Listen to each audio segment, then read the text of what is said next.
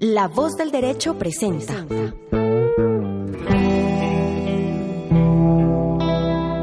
Código Internacional. Conduce Pablo Uncos.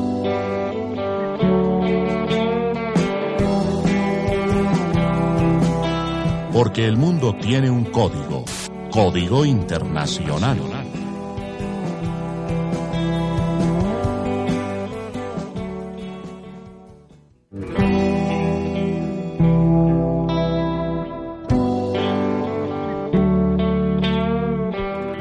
Y bienvenidos. Mi nombre es Pablo Uncos y esto es Código Internacional.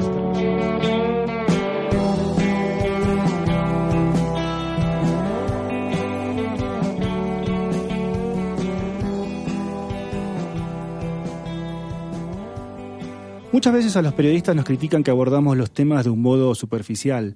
Y es que en el día a día la coyuntura nos encandila y terminamos omitiendo el abordaje de los temas de fondo. Pero la pregunta justamente es esa. ¿Qué son los temas de fondo? Los temas de fondo son las condiciones estructurales, el contexto histórico, la trama de presiones, lobbies e intereses que están siempre operando, pero que no se ven tan fácilmente. Es decir, que los temas de fondo son todos esos factores eh, de carácter más o menos permanente que operan silenciosamente sobre los acontecimientos que estamos investigando, trabajando en el día a día, pero que no son generalmente registrados por los periódicos. Eh, con marchas y contramarchas, Colombia atraviesa hoy por un proceso de paz ya en su fase de implementación.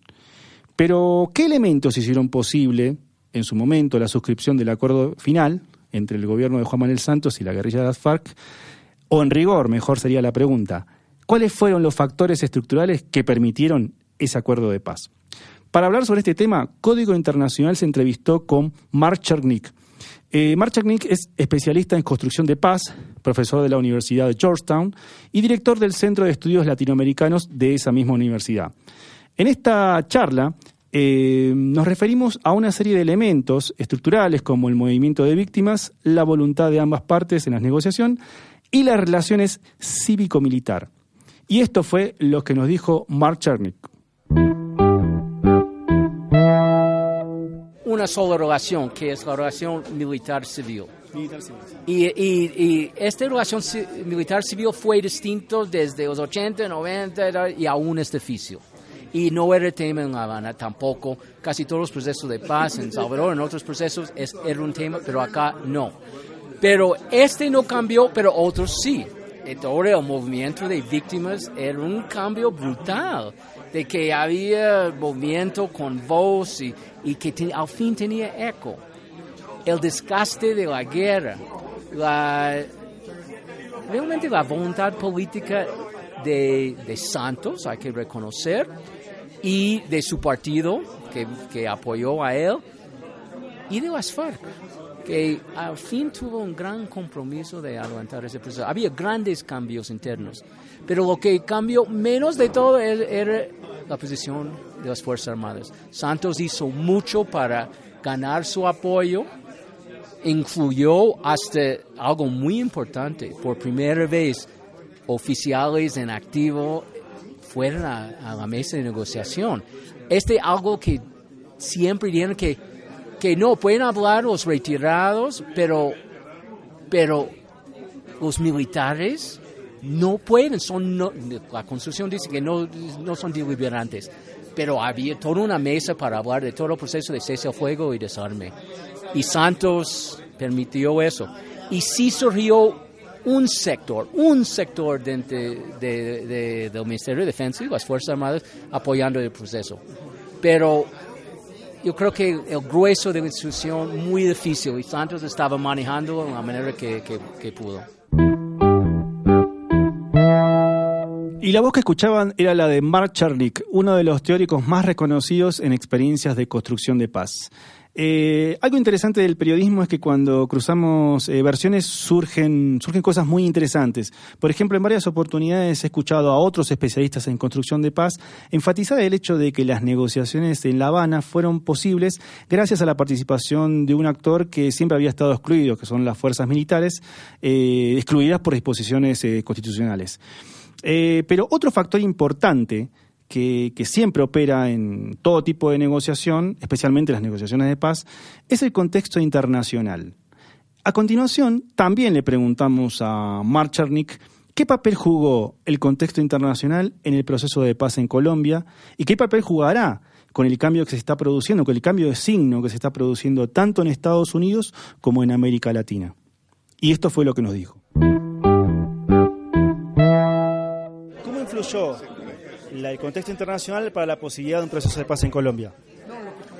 Pues fue un contexto muy favorable para hacer la paz. Entendemos eso ahora, pero varias cosas. Uno es el contexto regional. En el momento de arrancar con el proceso, casi toda la región estaba gobernado por gobiernos de izquierda. El actor internacional más importante en este proceso y nunca está reconocido, y, y Colombia parece que ni reconoce eso, pero fue Venezuela y Hugo Chávez. Yo creo que no hubiéramos arrancado sin Hugo Chávez y Venezuela, porque el único actor que podría actuar como interlocutor con FARC era Venezuela. Noruega jugó un gran papel, Cuba jugó un gran papel, la entrada de Estados Unidos después, muy importante, pero Venezuela era el actor principal al comienzo.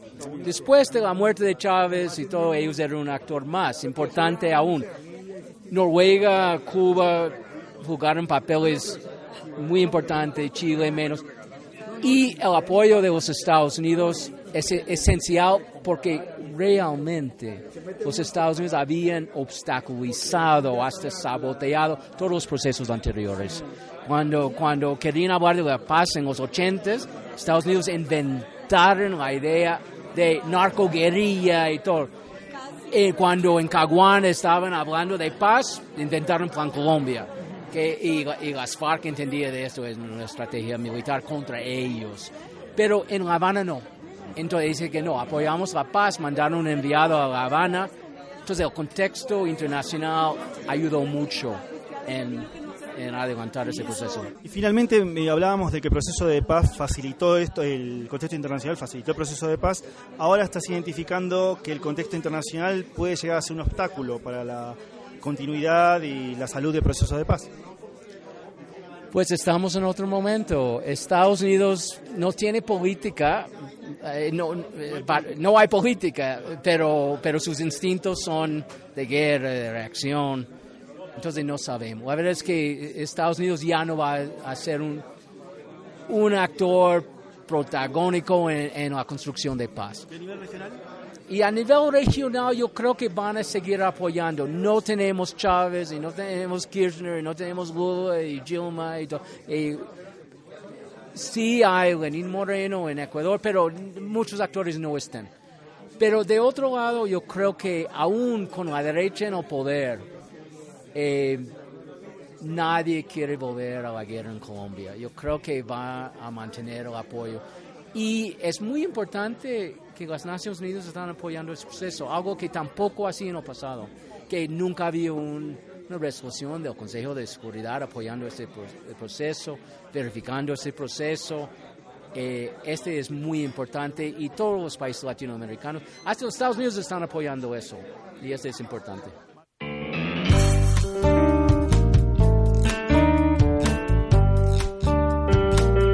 Código Internacional.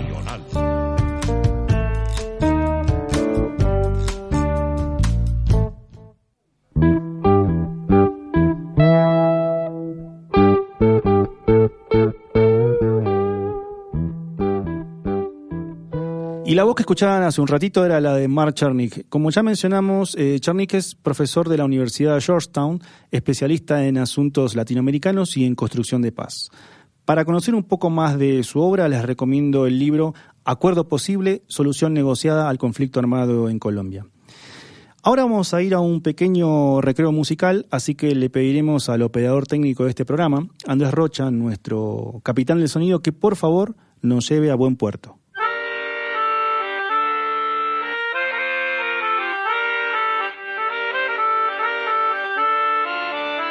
Desde Francia para el mundo,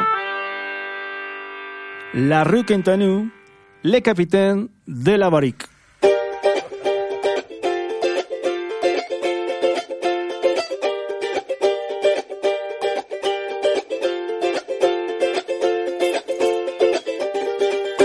C'est qui qui croque, qui sec la pomme, qui met du calva dans son rhum. Sa ponctuation fait des hicks, le capitaine de la barrique. C'est qui qui n'a pas eu d'enfant, du moins c'est lui qui le prétend. Faudrait qu'il retourne en Martinique, le capitaine de la barrique. Et c'est qui qui chante Allez roule, allez roule, et roule ma poule dans son bateau préhistorique, le capitaine de la barrique.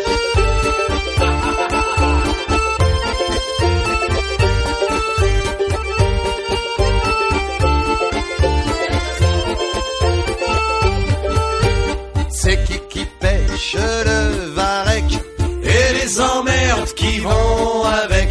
C'est qui qu'a sorti Moby le capitaine de la barrique. Quand s'en reviennent les touristes sur la petite plage naturiste. C'est qui qui passe devant la crique, le capitaine de la barrique. Dans le port d'Aumonville, la rogue, il râle ses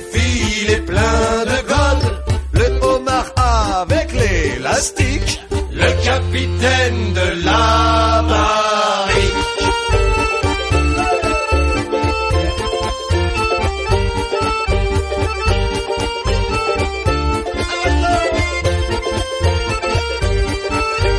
Il ne navigue pas tout seul avec Elsa, son Jack Russell. C'est qui a un chien de cirque, le capitaine il a noyé son permis, c'est qui qui a dit c'est à qui La belle voiture électrique, le capitaine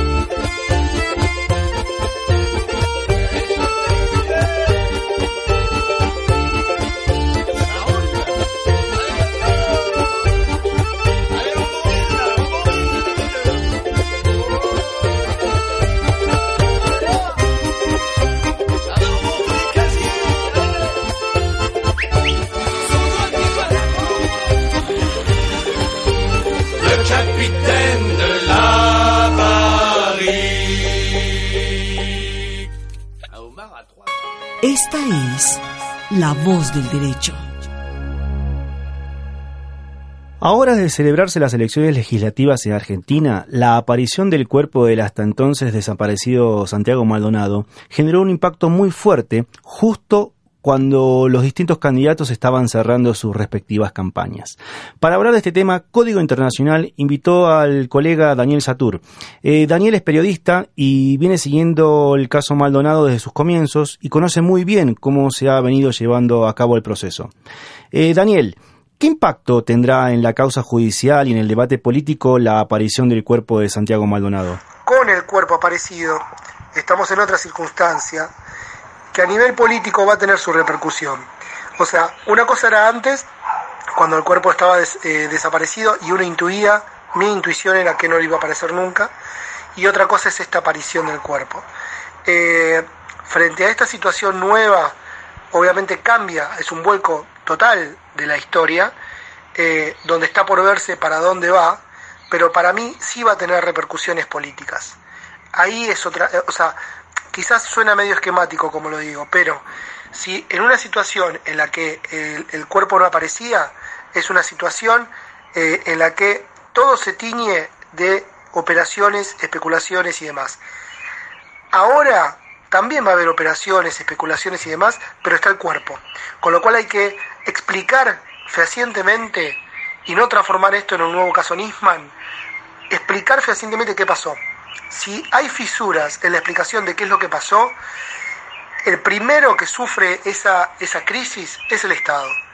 Hasta ahora había fisuras, pero respecto a algo que no se sabía si había pasado. Esa era la teoría. Ahora hay algo que pasó. O sea, el cuerpo está.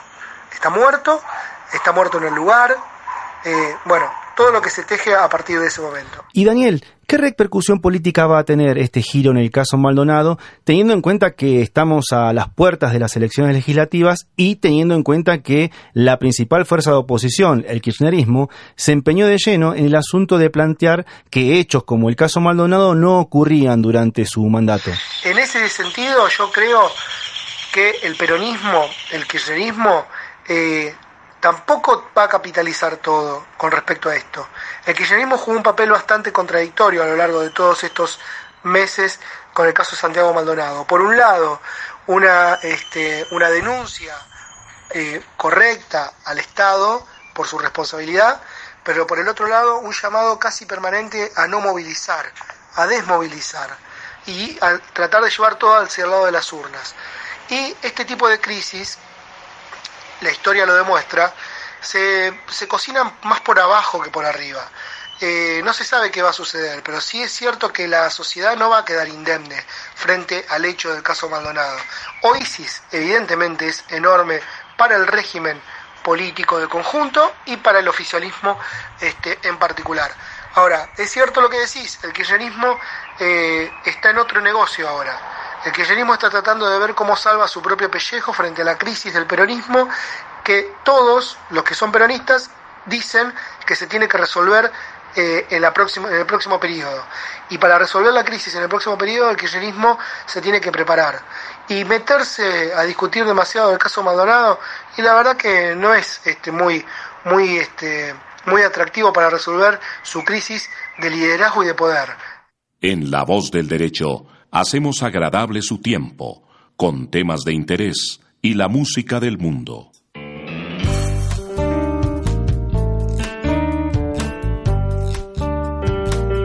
Código Internacional.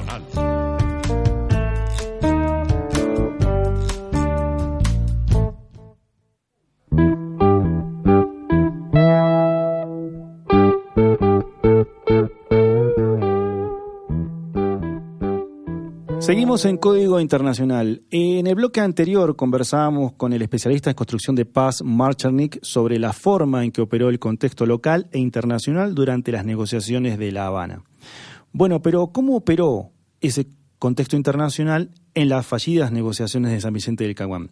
Les recordamos que entre el año 1998 y 2000 hubo un intento de diálogo entre las FARC-EP y el gobierno de Pastrana pues bien, la pregunta que le, hicimos a nuestro invitado, a nuestro segundo invitado, fue, en aquel entonces, ¿cómo operó el contexto internacional? Para hablar sobre este tema, justamente hemos invitado a otro especialista en asuntos internacionales y en construcción de paz, eh, que es el doctor eh, Miguel Barreto Enríquez, profesor de la Universidad Jorge Tadeo Lozano y coordinador del Observatorio de Construcción de Paz. Esto fue lo que nos dijo. En el Caguán eh, digamos que todo el proceso de paz fue, fue una agonía lenta desde el primer día y, el rol de la comunidad internacional que están presentes sobre todo a través de lo que llamaron el grupo de los países amigos, que incluían países europeos, latinoamericanos, las Naciones Unidas, fue un rol de facilitación. Eh, lograron en algunos momentos eh, desbloquear algunas situaciones de impasse, insistir eh, en un proceso de paz que venía mal desde el inicio, pero realmente todo funcionó mal en ese proceso de paz y por eso el rol de la misma comunidad internacional fue muy marginal. Uno de los factores eh, que podemos evidenciar de, ese proceso de paz de Pastrana con las FARC y con el ELN em, fue el rol de los Estados Unidos y de la Unión Europea. Eh, los Estados Unidos tuvieron un gran inconveniente eh, que los llevó, digamos que, a, no montarse en el bus de la paz, que fue en el inicio del proceso de paz, hubo uh, un par de, antropólogos estadounidenses que fueron asesinados por las FARC.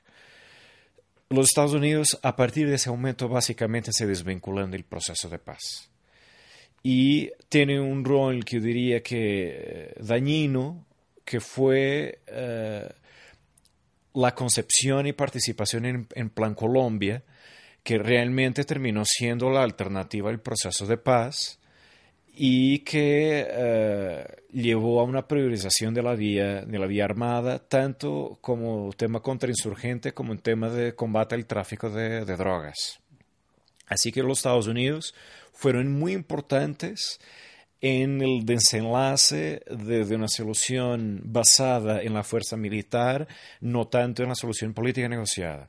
El caso de la Unión Europea, la Unión Europea em, no tuvo una participación tampoco muy evidente eh, en el proceso de paz del Caguán, pero varios países miembros de la Unión Europea, como Francia, eh, tuvieron algún protagonismo y eso terminó teniendo un efecto eh, secundario, diría que muy positivo, que fue el hecho que al presentarse Plan Colombia a la Unión Europea, y habiendo, la Unión Europea es, es una torre de Babel de muchos países, muchas instituciones con políticas exteriores muy distintas, estados con percepciones muy distintas también de lo que es el conflicto armado en Colombia.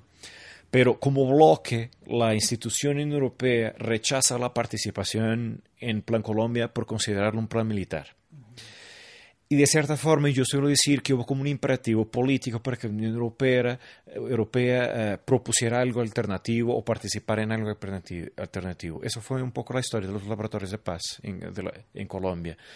Eh, los programas de desarrollo de paz en Colombia, apoyados por la Unión Europea, eh, convirtiéndose en los laboratorios de paz, me parece una de las experiencias más interesantes de construcción de paz desde la sociedad civil en Colombia y bajo la égide de, los, eh, de las políticas de cooperación de la Unión Europea.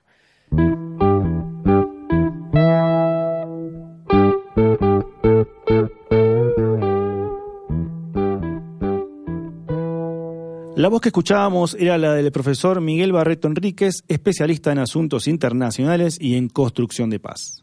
Ahí mencionaba el doctor eh, Barreto el tema de los laboratorios de paz, que es justamente lo que trabajó en su libro titulado Laboratorios de paz en territorios de violencias. Bien, eh, pero también le preguntamos al profesor Barreto eh, cómo jugaron los Estados Unidos durante las negociaciones de paz en los años 80, durante el proceso del Caguán y finalmente durante las últimas negociaciones durante la presidencia de Barack Obama. En la actualidad, eh, creo que mm, un factor nuevo y supremamente relevante fue, fue, la postura de los Estados Unidos. Los Estados Unidos históricamente yo diría que fue un factor de bloqueo a la paz en Colombia. Eh, en el primer proceso de paz en el país, con, con Belisario Betancourt, los Estados Unidos no estaban interesados mínimamente en tener un acuerdo de paz porque veían las cosas aún bajo las lentes de la Guerra Fría. Eh, el término narcoguerrilla uh, es acuñado en ese momento por el embajador de los Estados Unidos toda la retórica de, la guerrilla como terroristas eh, durante la administración Uribe viene como consecuencia de, la guerra contra el terrorismo de Bush. Y obviamente hablando de terroristas estamos hablando de interlocutores políticos ilegítimos. Toda la legitimación de no negociar con las FARC viene también acompañada de esa retórica de los Estados Unidos que viene del periodo Bush.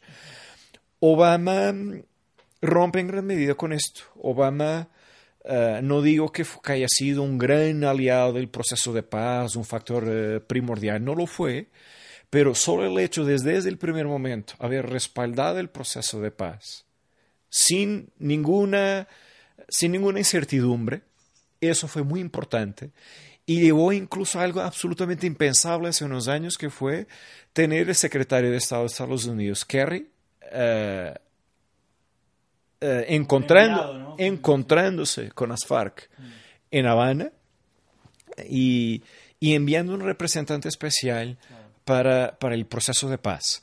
Eh, o sea, creo que los Estados Unidos no han sido un factor de, éxito en el sentido de, haber promovido el avance, pero el hecho de no estar en contra fue muy positivo. Em, varios, toda la comunidad internacional tiene los ojos en Colombia. Es el último gran conflicto no resuelto del hemisferio occidental. Por eso toda la comunidad internacional ha respaldado la paz. Eh, Naciones Unidas, eh, Latinoamérica como bloque, la Unión Europea, que también envió un representante especial, algunos países, el Vaticano también. O sea que vos estás, me, eso me estás diciendo que a futuro podés ver que esto va a continuar y que la salud va, del proceso de paz, a pesar de los cambios internacionales, va a seguir como profundizándose, digamos. Yo creo que la comunidad internacional, eh, el hecho que haya apoyado el proceso de paz inequívocamente, eh, ha sido un factor positivo. Em, por ejemplo, la, misión política, de, las dos misiones de, las Naciones Unidas, ya la primera más militar, la segunda más política, eh, es un factor eh, muy importante para el éxito de la verificación de los acuerdos. Y de hecho lo que nos dicen la, la bibliografía internacional, las bases de datos internacionales sobre conflictos armados, es precisamente eso. Cuando hay verificación con actores externos que eh, construyen puentes entre las partes, agregan algo de imparcialidad, imparcialidad y neutralidad, este es un factor positivo a los, a los conflictos armados. También desde Francia para el mundo, Manu Chao, La Vie est El mundo tiene un código.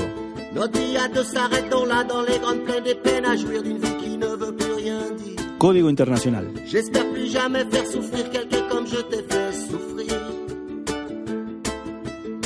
Je n'étais qu'un mauvais présage, on s'est aimé puis vint l'orage, moi qui aimais tellement ton sourire. J'espère plus jamais faire souffrir quelqu'un comme je t'ai fait souffrir. Pourquoi, pourquoi, même quand les gens s'aiment,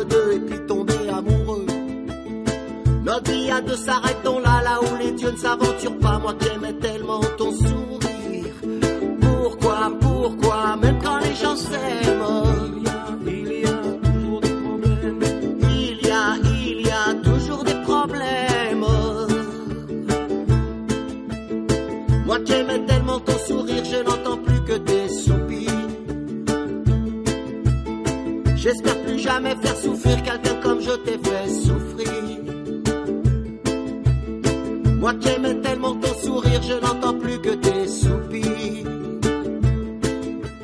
Donne-moi de quoi tenir,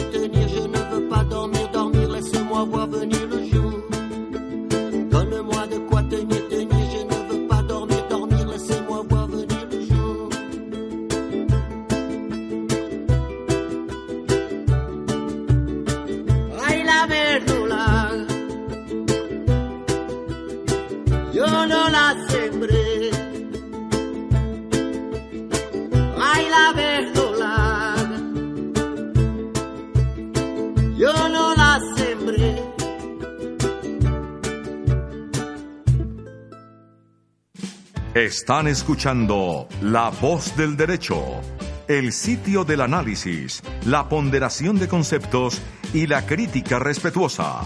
Síguenos en nuestras redes sociales, Facebook, emisora La Voz del Derecho y en Twitter, arroba La Voz del Derecho. La Voz del Derecho, 24 horas de programación agradable y actual.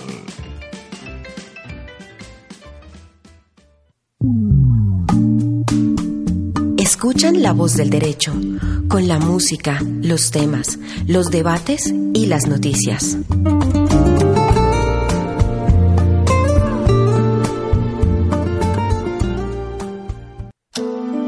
Cada minuto en La Voz del Derecho se aprovecha en beneficio del conocimiento, la cultura, la información especializada, la crítica razonada, respetuosa y seria.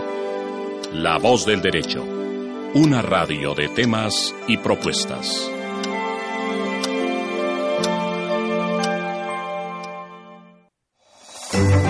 Escuchan La Voz del Derecho, un concepto distinto de la radio. Usamos la tecnología y la ponemos al servicio de la libre circulación de las ideas, de la libertad y la cultura.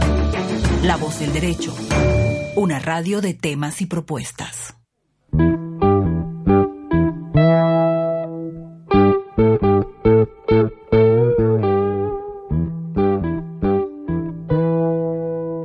Quienes hacemos este programa agradecemos a los doctores Mark Chernick y Miguel Barreto Enríquez por sus comentarios. Y agradecemos también muy especialmente a todos nuestros oyentes a quienes saludamos y de quienes nos despedimos hasta una nueva emisión de Código Internacional. Esto fue otra emisión de Código Internacional. Conducción, Pablo Unco. Operación técnica, Andrés Rocha.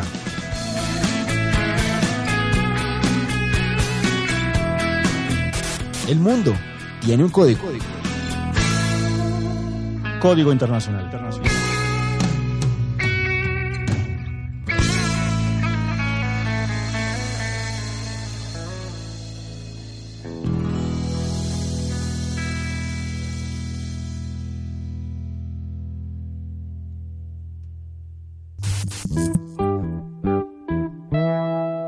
La voz del derecho presentó.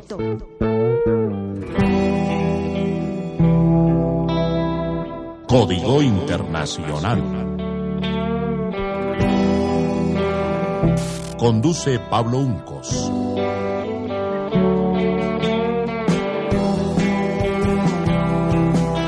Porque el mundo tiene un código. Código Internacional.